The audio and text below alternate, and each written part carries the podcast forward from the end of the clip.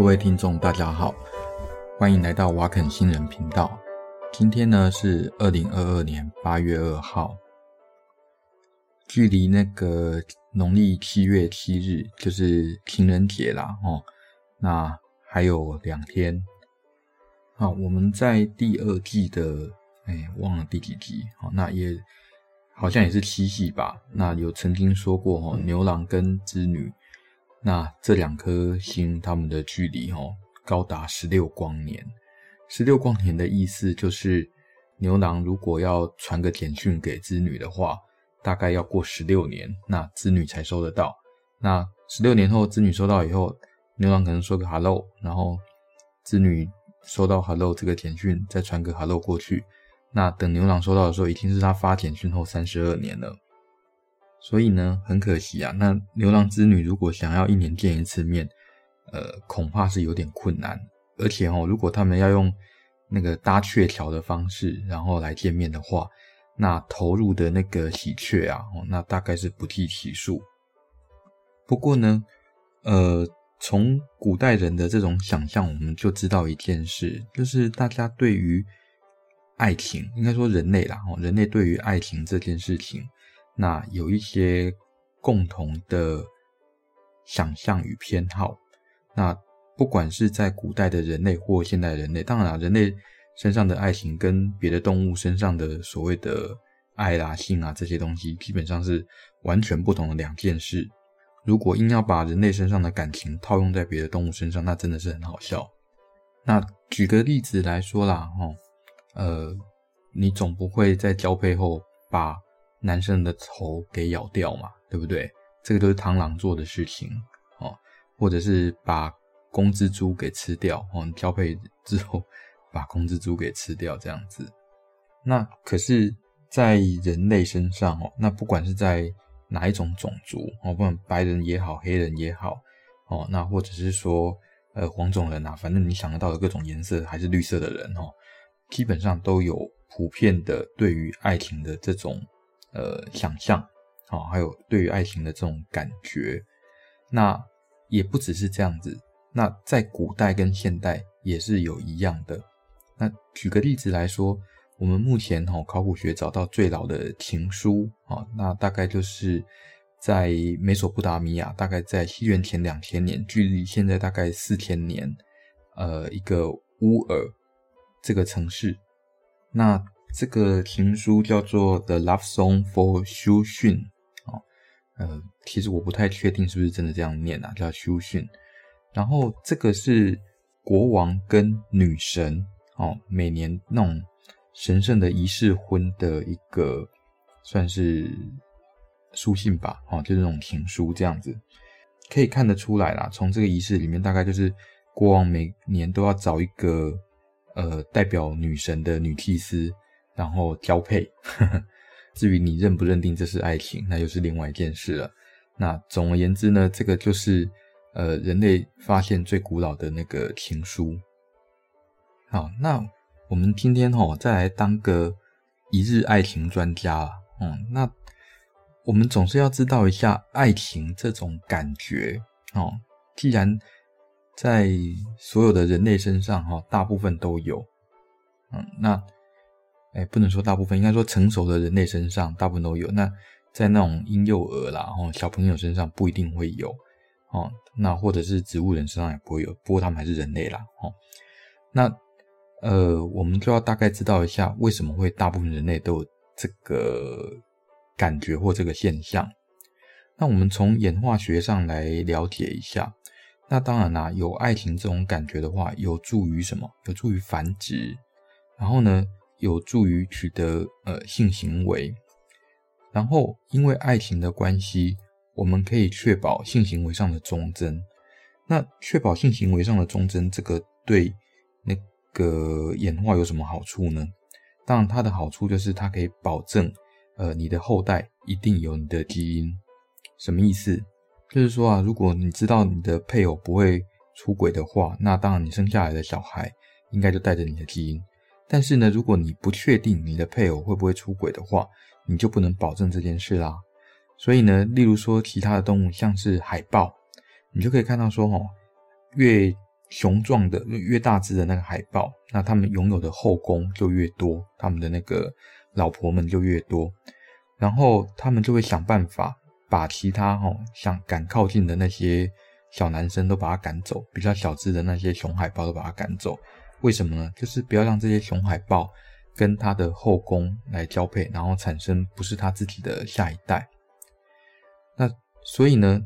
呃，在人类身上当然没有办法有这种体型上的差距，比如说雄海豹跟母海豹，它体型上就差非常非常非常的多。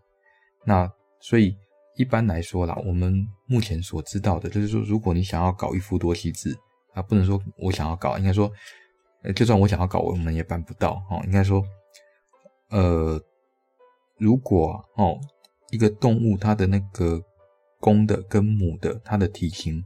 那 size 差越多的话，那么那个它越容易有比较多的呃雌性的后宫，好，这是呃动物学上比较常见的一个现象。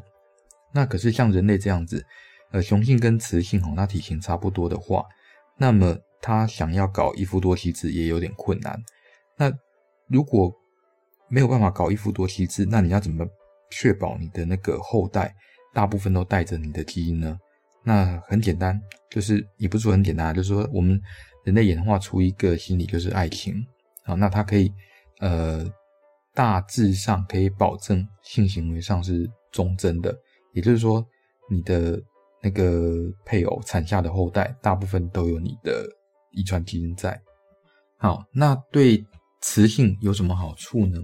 这个爱情哦，哎，不能说这个爱情，就是说。爱情这个现象，那可以让那个雌性得到雄性对雌性的保护以及那个食物上的提供。那所以呢，雌性它可以，因为雌性在怀孕的时候，它可能会行动稍微比较不便，那会，所以它如果那个要躲避天敌啦，那或者是说它要取得食物会相对有一些麻烦。但是如果有爱情的这种。呃，制约的话，那么雄性可以提供它一些保护以及食物的帮助，所以可以增加雌性的存活率。那另外呢，这个爱情，因为它可以确保你的后代哦，大部分都有你的基因，所以呢，它可以增加亲代对子代的投资，它可以让爸爸哦，那比较愿意照顾小孩，比较愿意把食物分给小孩，那所以。它可以让早期的人类，那呃有爱情的这部分，那他们比较容易存活下来。那相反的，那如果说没有爱情这个制约条件的话，那很可能这批人类大部分都灭绝了，所以我们的他们的后代也没有存活下来。既然他们后代没有存活下来，就没有带着这个基因嘛，哦，所以呃有存活下来的部分，我们就带着诶天生能够感应到爱情这件事情。那所以呢，爱情呢，它可以增加呃亲代对子代的投资，那所以呢，它可以增加后代的存活率。所以呢，呃，目前的人类啦，哦，那大概都会用这种方式思考跟行动，哦，所以我们这个呃，就是我们这个祖先呐，那有可能比较容易生存跟繁殖下来，然后他们可以把这些诶对生存有益的或比较适应。环境的这个特征传给下一代，所以呢，爱情基本上是因为它支持有性生殖，然后所以才演化出来在人类身上这样。好，那所以我们再来想另外一个问题，就是说，嗯，爱情到底是不是唯一的？就是说，我们到底有没有所谓的 soul mate，就是什么灵魂伴侣这件事情，或者我们叫命中注定的爱情？那其实讲句老实话，如果你数学还够 OK 的话，你就会知道，嗯，不可能存在这种事。好，为什么没有命中注定的爱情呢？那第一个问题就是说，哈，假设你的灵魂伴侣只有一个的话，哦，假设只有一个的话，那问题很大条。哦，那为什么问题很大条呢？第一个问题是，你的灵魂伴侣还活着吗？因为啊，目前活着的人类吼，大概就只有七十亿。那曾经活着的人吼，大概有几千亿。所以以他们活着或死掉来说吼，你的灵魂伴侣已经死掉的机会大概百分之九十三到百分之九十五之间，啊，所以，嗯，如果你的灵魂伴侣只有一个的话，有很大的机会他已经死了。那另外一个更可怕的问题还没考虑到，就是，呃，你的灵魂伴侣出生了吗？当然，你的灵魂伴侣如果只有一个的话，你怎么可以把它限制在过去呢？搞不好在未来啊，对不对？所以未来还没出生的人，你也应该要算进去。但是未来到底有多少人出生，那我真的是无法计算了哦。所以，呃，你在这辈子想要找到你的灵魂伴侣，大概非常非常非常低。好，那就算啦。假设你的灵魂伴侣一定跟你生活在同一个时代，好了，那又要考虑到另外一件事情。哎，你们两个的年龄会不会差很多啊？会不会你五岁的时候他八十岁，然后你们是灵魂伴侣，或者呢，你八十岁的时候他才刚出生，所以你找了八十年才终于找到你的灵魂伴侣刚出生这样子，所以我们可能还要再加另外一个限制条件，就是你的年龄不要差太多，你跟你的灵魂伴侣年龄不要差太多。所以如果你们年龄，我们把年龄限定在加减十岁的话，哦，那我们大部分的潜在的。那个所谓的灵魂伴侣，就是可以交配，不能说交配啦，我们可以配对的对象，哦，大概有五亿人左右。所以呢，我们这辈子要碰到灵魂伴侣的机会，大概是五亿分之一。可是哈，呃，事情不像你想的这么简单。这个五亿分之一，哈，是包括呃世界各大洲，哦，从欧洲、美洲、非洲。哦，亚洲哦，通通加在一起，还有南极洲哦，甚至火星这样子，还有月球上这样，那你总是要扣掉呃这些跟你不同的文化圈呐、语言呐、社交圈，你这辈子永远碰不到的人嘛。万一哎，你的灵魂伴侣在非洲呢？你这辈子又没有机会去非洲，那你不就碰不到了吗？对不对？好，我们先假设啊，你的灵魂伴侣一定会在。你这辈子碰得到的陌生人里面，那假设你一天哦，哎，会眼神交汇的陌生人哦，那平均大概十个吧，哦，我觉得这有点困难呐，哦，因为即使像我们这种服务业，那每天要看十个陌生人的眼睛，我觉得都算是有点多了。哦那这十个陌生人里面，可能有十百分之十，然后跟你的年龄相近的话，那你这辈子能碰到的陌生人，然后眼神交汇的大概五万人左右。